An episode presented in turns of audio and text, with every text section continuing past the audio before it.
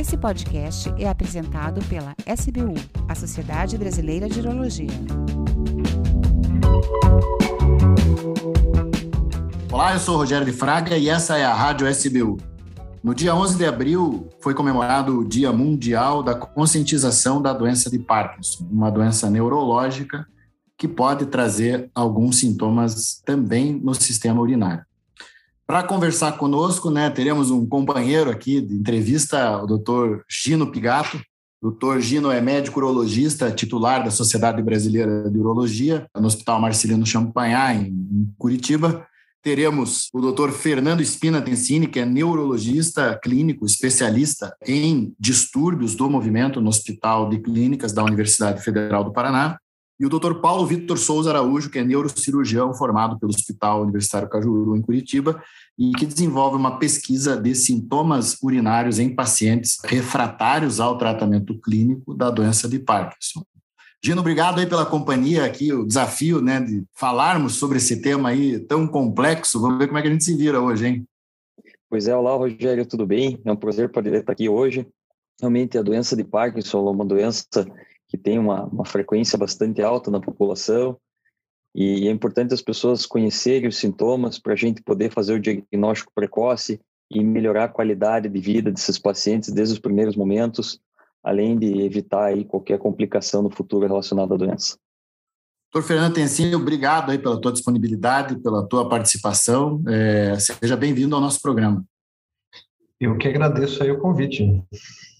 E doutor Paulo Araújo, obrigado também aí pela sua disponibilidade, né? Você tem tido uma experiência bastante importante aí com o tratamento de pacientes refratários. Acho que tua colaboração aqui vai ser essencial. Obrigado pela tua participação. Obrigado a você, doutor. Aqui, honra estar convidado. Então, é, gostaria aqui de, de, abrir então dizendo que a doença de Parkinson é uma doença que frequentemente eu, como urologista, acabo no, me debatendo com ela no consultório e ela tem bastante sintomas desafiadores, né? Muitas vezes o paciente ele até não conhece que tem a doença, ele chega às vezes a gente só com o sintoma miccional, né? E ele não tem muita ideia aí de quais são os espectros dos sintomas que caracterizam essa doença. Então, eu gostaria de perguntar aqui para o Dr. Fernando. Dr. Fernando, conta um pouquinho mais para nós quais são os sintomas aí mais prevalentes da doença de Parkinson e como que o paciente pode suspeitar que ele pode estar sendo acometido por isso. Vamos lá, então. A doença de Parkinson, ela é a segunda doença neurodegenerativa mais comum, né? Ela só perde para a doença de Alzheimer. Ah, mas as duas são bem diferentes, né? Na doença de Parkinson, o que a gente vê, especialmente o sintoma mais importante, é a lentificação. Todo mundo pensa no tremor, mas o que chama atenção mesmo para o neurologista é a lentificação de movimentos, lentificação de fala, lentificação no caminhar. E daí se associa a essa lentificação uma rigidez de braço, de perna, de pescoço e o tremor, né, que é o para, o tremor normalmente é o que mais caracteriza, assim, que o pessoal mais lembra da doença de Parkinson. Mas ela também não é só isso, né? Ela tem vários sintomas que a gente chama de sintomas não motores e que daí incluem vários distúrbios é, autonômicos, como queda de pressão, disfunção erétil, é, problemas gastrointestinais e os problemas urinários também. Bem importante, Fernando, assim, esse teu comentário, né, como uma boa introdução aqui para a nossa conversa. A doença de Parkinson, ela possivelmente é mais frequente aí depois né, dos 60 anos e os sintomas urinários, né, os sintomas da, micção, que tem a ver com, com armazenamento e com esvaziamento da bexiga, eles também são mais frequentes nessa idade. Então, é, é muito confuso, como o doutor Gino falou antes, se o que está acontecendo tem a ver com a doença de Parkinson, se tem a ver com envelhecimento, ou se tem a ver com um aumento da próstata ou alguma condição feminina, né, como um, um grande prolapso. Por essas e outras razões, a gente convidou o Dr. Paulo aqui para falar, né? Ele tem desenvolvido uma pesquisa. E o que você tem encontrado, Paulo, é, com relação à frequência desses sintomas que não são motores, né? Como o doutor Fernando bem colocou. É, doutor, como o senhor falou, né? A gente realmente nota que os pacientes, eles têm uma faixa etária mais avançada, eles têm bastante sintoma quando eles vão ficando com o passar da idade. Então a gente nota que, principalmente no Parkinson, os sintomas associados a, a gente chama de irritação, que é a noctúria, que é aquele acordar à noite para ir no banheiro, o, a dificuldade para fazer a urina, e no caso, os sintomas que estão relacionados à irritação, que a gente fala, acaba que esses pacientes eles têm uma piora bastante com o passar do Parkinson e com o tempo do Parkinson. E aí que a gente vem estudando isso na pesquisa. É realmente se nesses pacientes, no caso eu sou neurocirurgião, então a gente vê os pacientes que são submetidos ao eletrodo cerebral. Né? Então o que a gente está investigando nisso é o quanto que melhora esses sintomas urinários quando a gente faz o paciente com a cirurgia do eletrodo cerebral profundo, né? Eu acho que é interessante a gente lembrar, né, que o espectro comum do paciente com Parkinson é um paciente mais idoso. Então a gente tem que lembrar que o paciente com Parkinson ele também tem outras patologias intrínsecas do envelhecimento do trato urinário, né? Então é bastante importante a gente lembrar que o paciente ele pode ter o Parkinson e pode ter a próstata aumentada. Ele pode ter o Parkinson e pode ter eventualmente alguma outra cometimento do trato urinário, né? Então esse paciente ele tem que ser investigado amplamente e com uma maneira bastante criteriosa, né? Às vezes o paciente ele faz um tratamento para o Parkinson, não tem uma resolução boa dos sintomas, às vezes ainda pode ter mais alguma coisinha por trás ali que precisa ainda de um, de um suporte secundário por cima, né? Esse aspecto que você traz ele é importante porque a motivação desse programa é realmente né, a conscientização né, sobre a doença de Parkinson. Então, tudo aquilo que pode fazer parte né, do quadro é importante ser ressaltado, mas pode prosseguir na tua ideia. Então, é, na verdade, assim, o que eu queria é, levantar aqui um pouquinho, jogar a bola para cima, é, gostaria de perguntar um pouquinho para o Fernando, assim, então, chegou lá para a gente um paciente, um paciente que recebeu um diagnóstico de Parkinson, que está ansioso em relação a essa situação, ou às vezes um ouvinte nosso que tem um familiar próximo com diagnóstico de doença de Parkinson. Quais são as linhas iniciais de tratamento, que opção que ele tem, né? Qual que é mais ou menos a história inicial da evolução desse quadro, assim? Muito boa pergunta, Gino. Ah, a doença de Parkinson, a gente chama, a gente costuma dizer assim que ela tem um período aí de uns 3, 4 anos, a partir do momento que começam os sintomas motores, que começa o tremor, basicamente, e que a gente chama de lua de mel. Nesse período, a gente diz que o tratamento é muito fácil, né? Assim que é a medicação de escolha é a levodopa, normalmente, grosso modo, mas atualmente a gente tem mais de 10 medicações no, aqui disponíveis no Brasil para fazer esse tratamento. A escolha dessas medicações vai depender de vários fatores, né, incluindo a idade do paciente, o tipo de sintoma que ele está tendo, a gravidade do sintoma e às vezes uma resposta muito individual de, poxa, o paciente não tolera tal remédio, mas tolera um segundo remédio que é parecido e fica muito bem com isso. Como você bem falou ali antes, né, o paciente ele normalmente é mais idoso. Muito embora tenha pacientes com doença de Parkinson que começam a doença aos 40, 30 anos, a grande maioria vai começar por volta dos 60. E tem realmente, tem hiperplasia prostática, tem outros problemas de trato urinário que o neurologista não consegue ver. Daí essa avaliação conjunta entre a neurologia e a urologia se torna essencial para conseguirmos acertar o tratamento. E fazendo um gancho aqui com essa, com essa explicação inicial do, do Fernando, gostaria de trocar uma ideia assim, Paulo, qual que você acha que seria o momento assim mais apropriado para começar? Qual o paciente que vai se beneficiar do eletrodo, né, do, do paciente com a implantação do, do eletroestimulação? Deixa eu só perguntar, aproveitar um negócio aqui, porque eu acho que essa pergunta do Gino ela é muito importante. Eu, eu, queria aproveitar a experiência dos dois, né, do Paulo e do, é, do Fernando, é, porque a gente está falando da doença de Parkinson, né, isso foi explicado, a questão dos sintomas, mas eu, eu queria aproveitar a experiência de vocês para a gente falar para o nosso ouvinte que a gente tem, então, um sistema nervoso que está normal na pessoa que não tem problemas neurológicos e qual é a desorganização que acontece no cérebro da pessoa que tem Parkinson. Acho que isso é uma. A gente falou dos sintomas, né? Eu sei que às vezes pode ser difícil a gente traduzir isso assim, né, para um acesso ah, mais popular, mas qual é a desorganização? Porque daí a gente entende que os remédios podem ajudar nessa organização, e aí a pergunta que o doutor Gino fez para o Paulo é talvez né, os tratamentos mais invasivos, aí eles também têm alguma premissa. Então, qual é a desorganização que acontece no cérebro da pessoa que tem Parkinson? É interessante eu tocar nesse assunto, doutor. O doutor Fernando vai saber isso bem melhor que eu, Mas, o, como ele falou mesmo, o tratamento inicial é com a levodopa. O paciente que tem Parkinson, ele tem uma deficiência de dopamina, que é um neurotransmissor. Basicamente, é uma substância produzida na cabeça. Então, à medida que esse neurotransmissor ele começa a ficar mais baixo, o paciente começa a piorar os sintomas. Então, como o doutor Fernando falou, o tratamento inicial vai ser levodopa. E o paciente vai atingir aquele estágio de lua de mel, que ele tem uma resposta muito boa ao tratamento clínico. Mas chega um momento que o tratamento clínico começa a se tornar difícil. E o paciente começa, como o Parkinson realmente, primariamente é uma doença motora, então o paciente começa a apresentar flutuação, que a gente fala. Então tem hora que o remédio está funcionando, tem hora que ele não está funcionando, tem hora que o remédio começa a encurtar a duração, em vez de durar quatro horas, ele dura duas horas, tem hora que o paciente faz efeito colateral da medicação. Então, esse geralmente é o momento em que é indicada a cirurgia do eletrodo cerebral profundo, né? A gente chama de DBS, que é do inglês Deep Brain Stimulation. Ah, nesse caso, para os pacientes, o eletrodo cerebral, ele é liberado, ele é comprovado para as alterações motoras. Então, é igual o doutor Fernando falou, é para o paciente que ele está mais lento, que ele tem o tremor, que ele é mais rígido. Então, a gente sabe que o eletrodo tem um efeito benéfico para isso, ele está indicado para isso 100% de certeza. O que a gente está estudando agora o que a gente vem notando nos últimos anos, que até o objetivo do estudo é que, além dessas melhoras motoras, o paciente também tem melhoras nos sintomas não motores.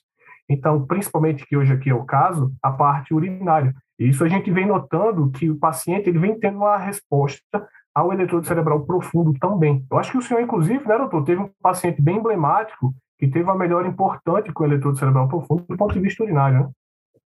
É, a gente né, acaba tendo essa interface, né, como o Tensine bem chamou a atenção, e a gente percebe o que tem de diferente eh, num paciente que tem sintomas urinários e que tem uma doença neurológica tratável, como é o Parkinson, é que à medida que você controla o Parkinson, os sintomas, sejam eles motores, né, que são os relacionados ao movimento, né, como foi dito aqui, que é o tremor e a lentidão, e também melhora os sintomas que não são do aparelho motor, né? então a, a, parte intestinal, na disfunção da ereção e aqui no nosso caso a disfunção da bexiga. Então acho que isso é um conceito importante para a gente passar, porque o controle da doença neurológica que é tratável ele traz benefícios para as outras áreas também, né? E você, Fernando, sim, o que, que você gostaria de externar sobre essa desorganização aí do cérebro e os objetivos, né, do tratamento? Então, complementando aí o que o Dr. Paulo falou, a doença de Parkinson seria muito fácil de tratar realmente se fosse é, só essa falta de dopamina. Né? Hoje a gente acaba entendendo a doença de Parkinson como uma doença que afeta diversos sistemas dentro do cérebro, mas o mais importante é esse da, da dopamina, na substância negra, e, é um, e são circuitos tão intricados né, que a gente percebe assim, poxa, a doença de Parkinson ela faz aquela degeneração dentro do cérebro, mas ela também faz lesão em nervos autonômicos, em nervo vago, que vão fazer inervação de sistema geniturinário, é. ah, e a própria lesão ali nos núcleos da base, que é onde tem a substância negra, está intrinsecamente relacionada também com o centro de micção, que é ali é, que fica na, na ponte, então, a perda, essa lesão progressiva do Parkinson, que gera o sintoma motor, acaba gerando também sintomas urinários, né? E a gente tem essa, essa base anatômica aí para trabalhar em cima. Ótimo. Eu acho que seria interessante aqui, Rogério, a gente exemplificar para o público que está ouvindo, assim, quais seriam né, os sintomas mais frequentes, assim, relacionados ao Parkinson no trato urinário. Então, dentro desses sintomas, o que a gente encontra de, de mais importante é, de fato, a polaciúria, né, a vontade de ir frequentemente ao banheiro, é, também é muito associado à noctúria, que é o paciente ter que levantar muitas vezes à noite. E é também interessante notar que, apesar de a gente estudar há muitos anos essa doença, ter um amplo conhecimento, é, é, é complexo e multifatorial, porque o paciente do Parkinson ele esses sintomas, né? Então é sabido, por exemplo, o paciente do Parkinson ele tem vários transtornos relacionados ao sono, né? Então ele não tem um sono estável, ele tem várias alterações relacionadas a esse processo aí do sono em si, né? Então a gente não sabe muito bem até se o paciente ele vai ter uma noctúria por uma deficiência de sono, que ele fica acordando à noite para fazer xixi, ou se de fato ele tem um estímulo noturno, algum mecanismo assim. O fato é que a gente acaba tendo que daí fazer a nossa arte lá, tentando ver qual a medicação que vai se encaixar melhor, o tratamento vai se encaixar melhor para ter a melhor opção. Eu não sei o que você gosta, Rogério, de começar no tratamento para o Parkinson, quais são as medicações que você usa de primeira linha?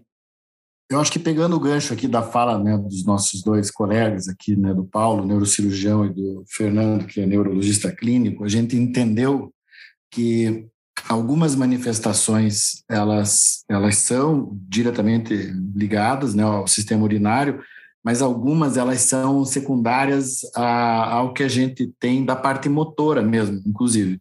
Na, na pelve, né, tanto masculina quanto feminina, existem músculos que são chamados de músculos estriados, assim como tem no braço, na perna. Então, o mesmo tremor que tem nas mãos, por exemplo, você pode ter nesses músculos.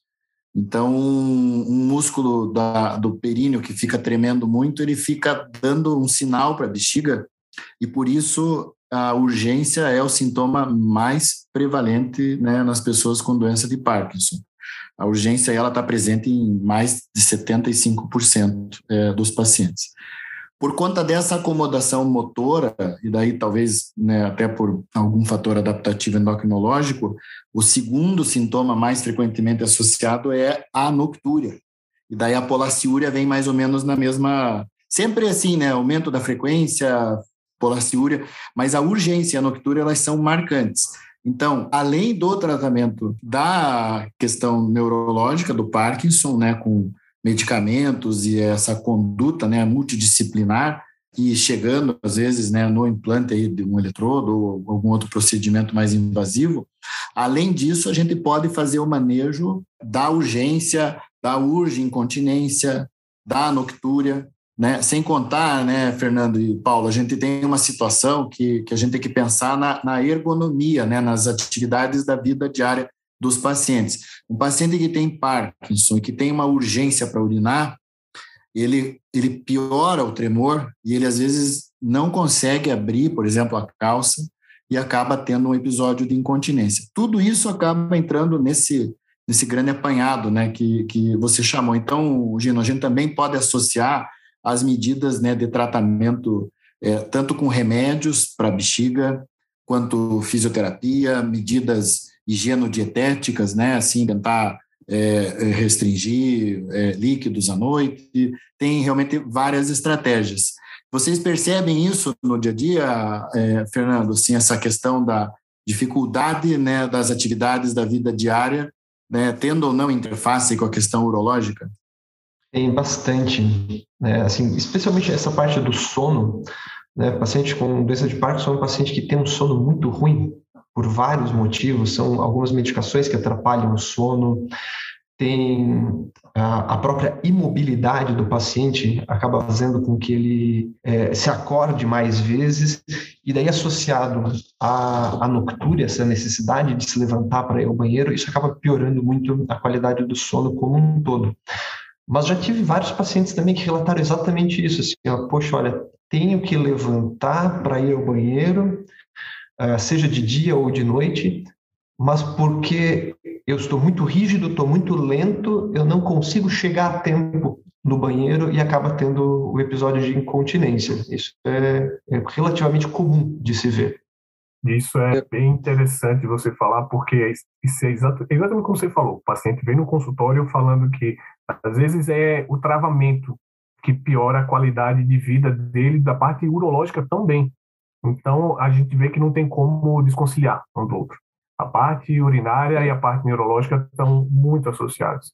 É uma coisa que pode dar um, um, suporte nessa região, que tem alguns estudos mostrando que tem uma boa eficácia, seria a neuroestimulação do nervo tibial, né?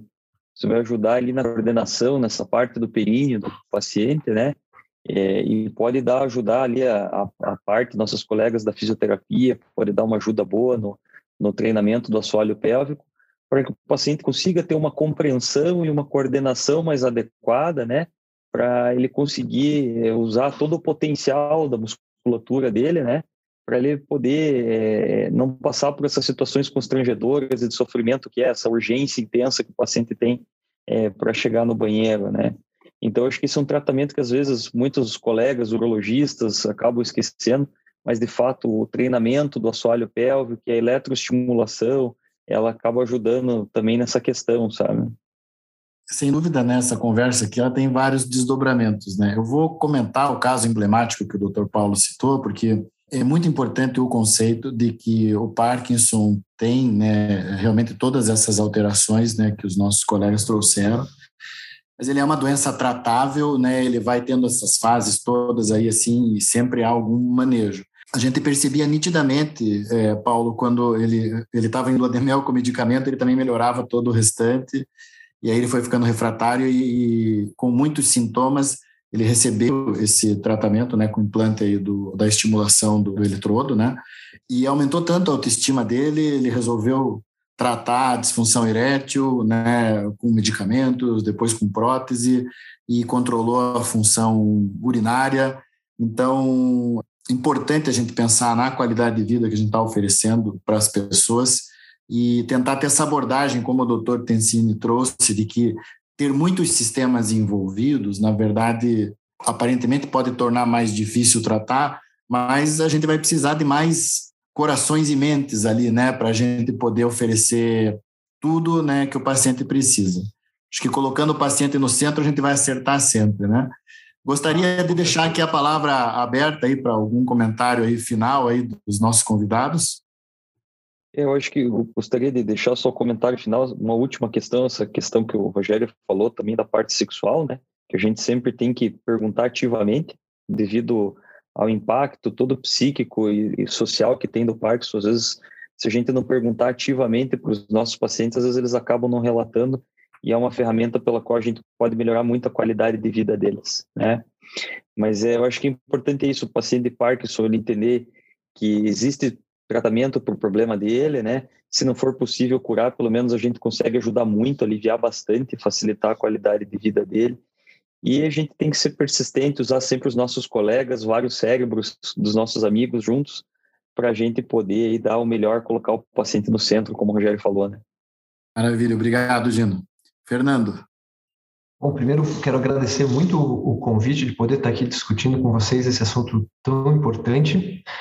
Ah, fico à disposição para quando quiserem de novo a gente conversar sobre qualquer outro assunto nessa interface da neuro e da urologia. E relembrar, como a gente falou assim, doença de Parkinson é uma doença que tem tratamento, que a gente consegue fornecer muita qualidade de vida por muito tempo. Então é importante que o paciente esteja bem acompanhado por um bom profissional ao longo de toda a evolução. Maravilha. Obrigado, Fernando. Paulo, palavras finais. Rogério, muito obrigado pelo convite. Estou à disposição também, qualquer outra podcast ou informação, algo que precise aqui também. E para os ouvintes, principalmente, igual o doutor Fernando falou, Parkinson é uma doença tratável. Parkinson não é só tremor. Parkinson tem acompanhamento. Tá? Então, para todos aqueles que têm sintomas neurológicos, procure um neurologista. Para os pacientes que têm sintomas urinários, procure um urologista.